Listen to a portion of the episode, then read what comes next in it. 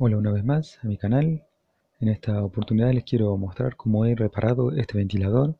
Retiramos el protector y la rosca que fija la parte trasera del protector. Acto seguido se puede apreciar los cuatro tornillos a los lados del eje. Los retiramos para descubrir la tapa del motor. Retiramos el tornillo que se encuentra en el lado de atrás del protector de plástico y sacamos el motor eléctrico.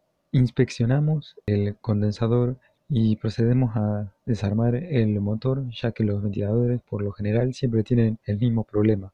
Inspeccionamos los cables que salen de la bobina del motor. Cortamos un, poco la cinta aislante para descubrir el fusible térmico. Cortamos los alambres del fusible para luego empermarlos y colocarles un poco de estaño.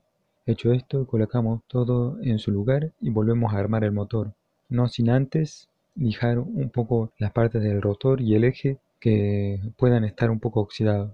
Agregar un poco de aerosol multiuso como el WD-40 y volvemos a armar el motor.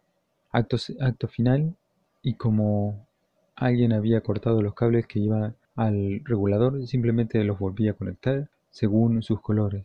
También le tuve que agregar un tomacorriente ya que no disponía de uno. Y ya está. El ventilador comenzó a andar bien y, y finalizamos el trabajo.